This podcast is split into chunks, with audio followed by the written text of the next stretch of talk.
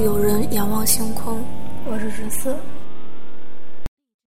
那我们现在来聊聊天文。我们这一期天文的主题是讲一讲一股科学家发现的神秘脉冲。在聊这期节目之前呢，各位听众如果有什么想说的话，可以通过评论、留言、私信的方式，在我们各个平台喜马拉雅 FM、荔枝 FM、蜻蜓 FM、苹果 Podcast 的平台和网易云音乐上对我们的节目，可以把想说的话发给我们。那我们现在来聊聊这期的主题。我们这期的主题是这股神秘的脉冲。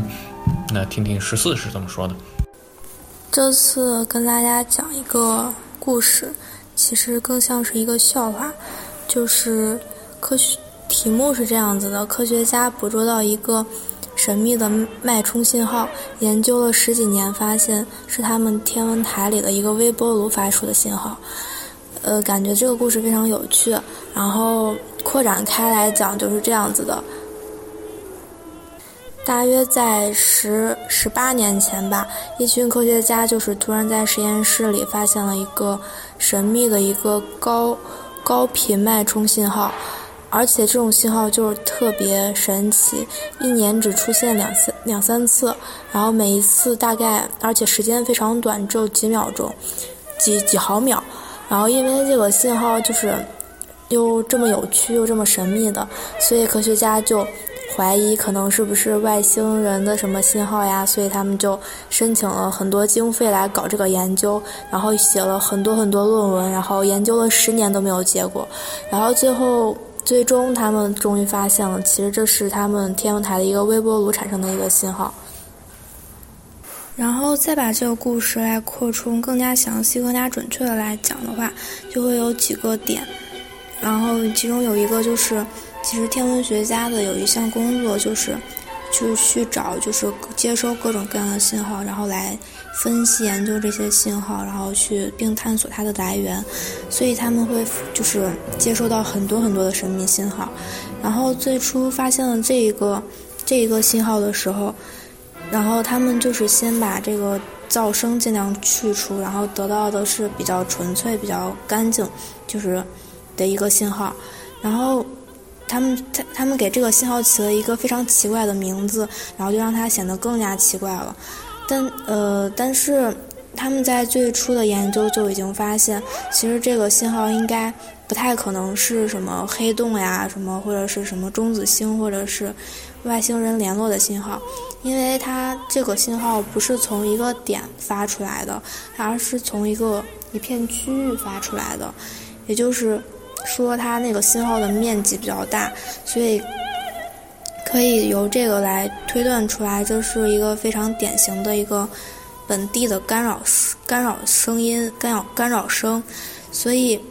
所以天文学家当时就怀疑这是不是一种就是人为制造的一种受到的一种干扰。但是为什么他们没有第一时间发现这个是微波炉信号呢？因为他们在就是在报告研究中都发现这个信号的频率大概是一点四 G 赫兹赫兹，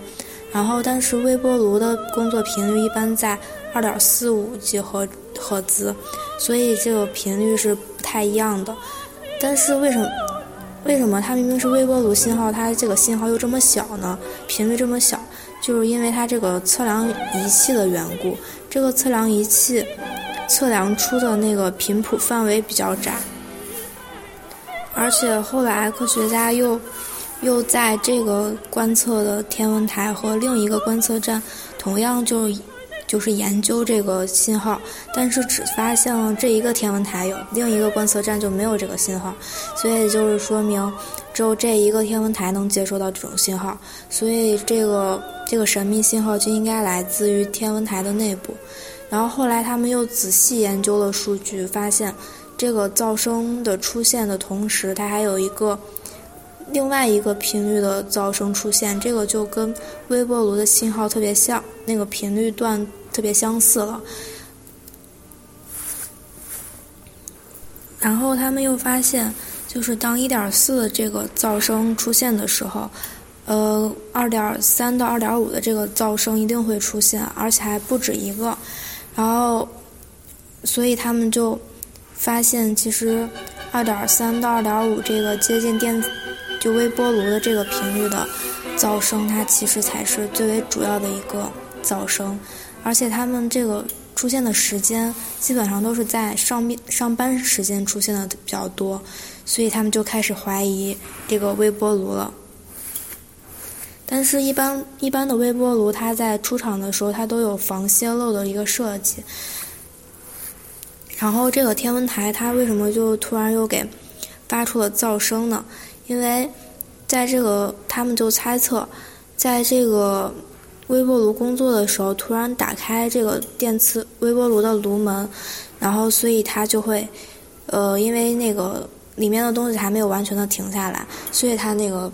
噪声就会可能会泄露出来，然后天文台的那个接收信号的装置，如果恰好对对着这个微波炉的话，那就有可能接收到这个神秘信号。所以他们基本上两三年接收上这么一两次的话是非常非常偶然的，但是很不幸他们就接收到了，然后于是就展开了一系列的研究。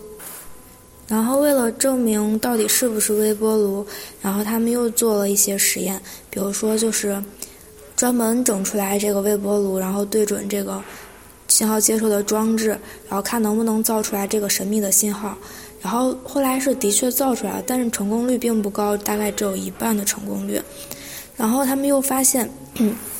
即使打开微波炉的炉门时，然后那个他们。里面的那个工作的电压大概会在几十毫秒之内会消失，但是不知道为什么他们接收到那个信号的持续时间就比较长，大概有二百多毫秒，所以这个时间也是有点不匹配的，所以这又变成了一个问题。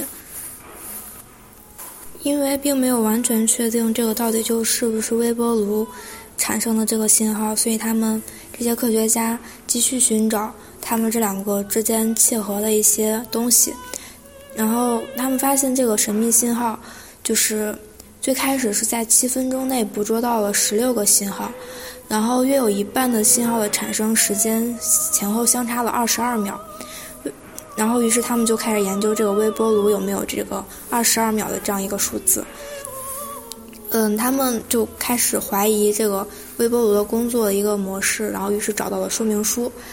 然后发现其中有一种类似于解冻模式的，就是说一会儿打开一会儿关闭，然后刚好这个周期是二十二秒，所以这个解释通了。但为什么会十七分钟内产生十六个信号？为什么会有人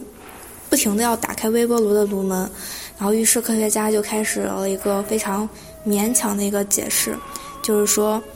呃，当年他们可能那个在加热东西的时候，食品包装上的有一些什么金属之类的卡在那个微波炉的门缝上了，然后于是就不小心的人为的一个做成了一个干扰发射的一个装置，然后于是就产生了这样一系列的一个问题。然后不管怎么样来说，最终他们也解只能把这个解释为就是这个神秘的信号是他们。天文台内部的一个微波炉发发出来的，我觉得这个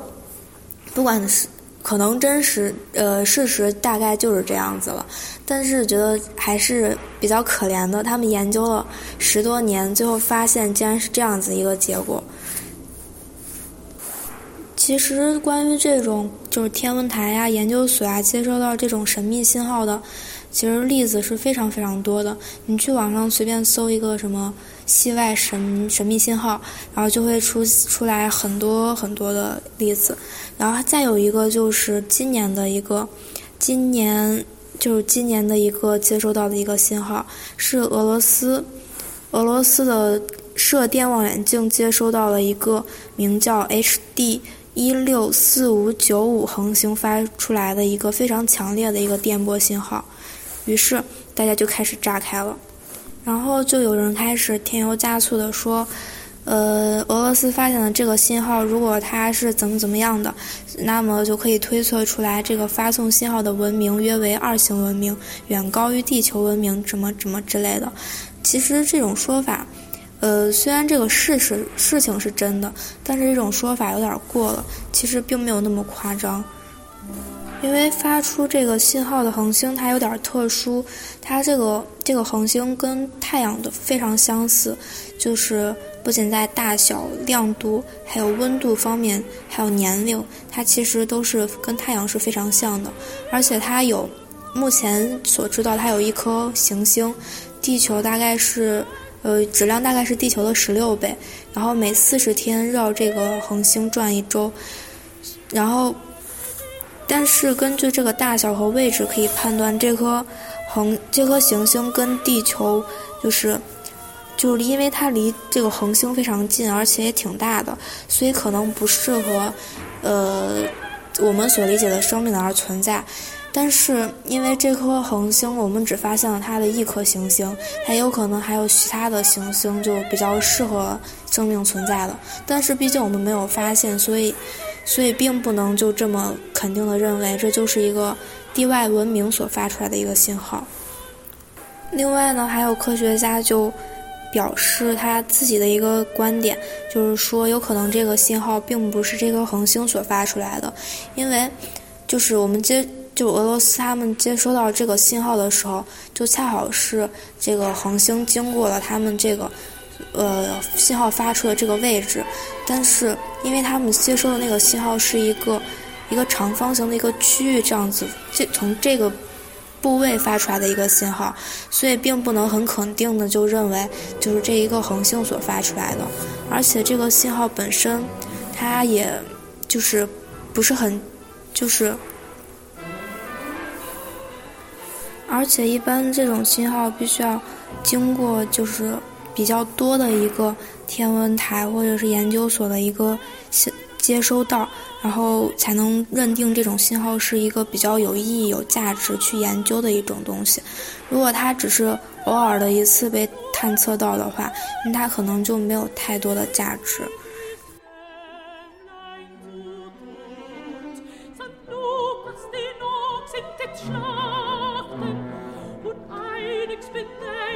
Schüssen vor